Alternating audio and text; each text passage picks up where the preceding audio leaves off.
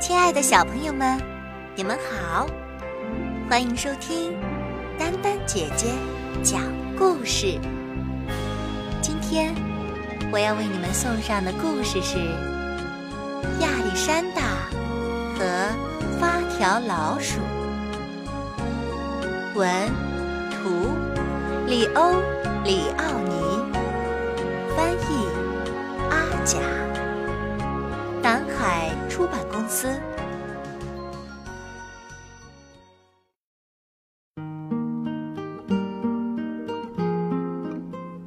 啊！来人呐！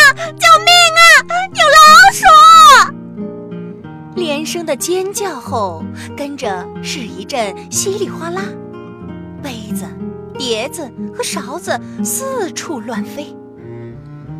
亚历山大撒开小脚，有多快就跑多快，向他的小洞跑去。亚历山大不过是想找一点面包屑而已。可是那些人每次见到他，不是尖叫着喊救命，就是操起扫帚来赶他。有一天，那所房子里一个人也没有。亚历山大听到安妮的房间传出一阵吱吱声，他偷偷溜进去。你猜他看见什么了？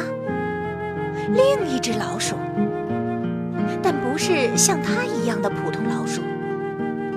它没有脚，该长脚的地方只有两个小轮子，背上还插着一把钥匙。呃，你是谁呀？亚历山大问：“我是发条老鼠威利，安妮心爱的玩具。他们给我上发条，我就能转着圈跑。他们还喜欢抱着我。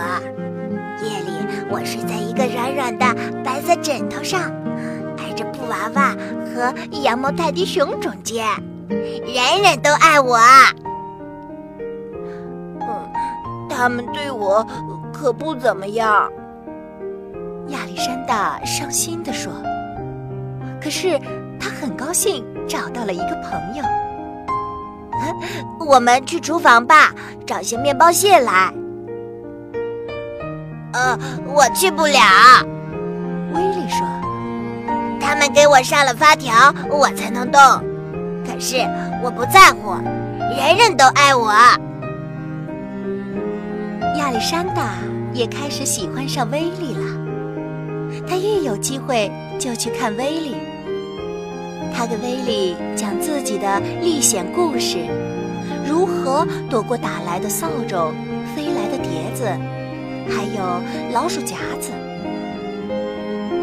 威利跟他聊玩具企鹅、羊毛泰迪熊，聊得最多的还是安妮。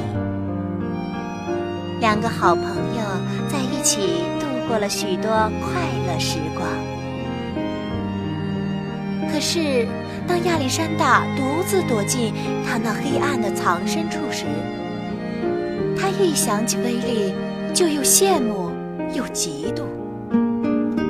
唉，他叹气道：“为什么我不能做一只发条老鼠，像威利那样被人抱着，被人爱呢？”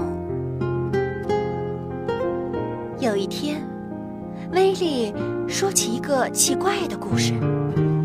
他神神秘秘的低声说：“我听说呀，在花园里，就在鹅卵石小路的尽头，靠近黑莓丛的地方，住着一只魔法蜥蜴。它能把一种动物变成另外一种动物呢。”亚历山大说：“啊，那就是说。”它能把我呃变成像你一样的发条老鼠。那天下午，亚历山大跑进花园里，一直跑到那条小路的尽头。蜥蜴，蜥蜴，他低声喊着。突然，一只大蜥蜴站在他面前，全身上下像鲜花和蝴蝶般五彩缤纷。你你是不是真的能把我变成一只发条老鼠？亚历山大用颤抖的声音问道。蜥蜴说：“月圆之夜，带一颗紫色的鹅卵石给我。”一天接着一天，亚历山大在花园里寻找紫色的鹅卵石，他怎么也找不到。他能找到黄色、红色和绿色的鹅卵石。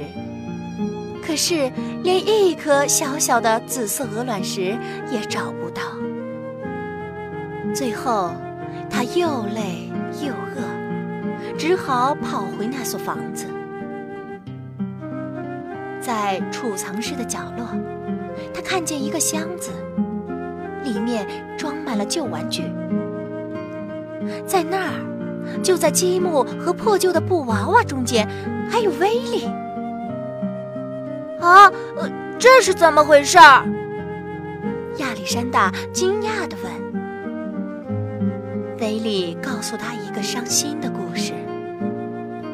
原来，安妮过生日了，在生日晚会上，每个人都带来了一件礼物。威利叹息道：“啊，第二天，有许多旧玩具。”就被丢弃到这个箱子里，我们统统都要被扔掉。亚历山大几乎要哭出来了。可怜的威利，可怜的威利，他想。可就在这时，一样东西突然出现在他眼前。这怎么可能？是的，就是它。一颗小小的紫色鹅卵石，他紧紧地抱着那颗珍贵的鹅卵石，兴冲冲地跑到花园里。天上有一轮满月，亚历山大上气不接下气地跑到黑莓丛边。蜥蜴，蜥蜴，黑莓丛里的蜥蜴！啊，他急匆匆地喊着，叶子一阵沙沙作响。那只蜥蜴就站在他面前。月亮圆了，鹅卵石找到了。你想变成谁？你想变成什么？呃，我我想变成……呃，亚历山大停住了，接着他突然说道：“蜥蜴，蜥蜴，你……”你能把威力变成像我一样的老鼠吗？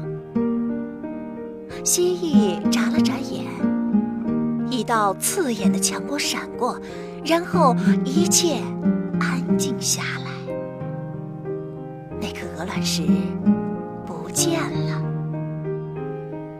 亚历山大跑回那所房子，有多快就跑多快。那个箱子还在。可是，可是，里面是空的。太晚了，亚历山大想着，心情沉重的回到墙角边他的小洞。什么东西在吱吱叫？亚历山大小心翼翼的靠近洞口，里面有一只老鼠。你你、你是谁呀？亚历山大有点害怕的问道。“我的名字叫威利。”那只老鼠说。“啊，威利！”亚历山大大叫起来。“那只蜥蜴，那只蜥蜴做到了！”他一把抱住威利，然后他们一起跑到花园里的小路上。他们在那里跳起舞来，直到天亮。亲爱的小朋友们，亚历山大和发条老鼠就播到这儿了。我们下一期再见。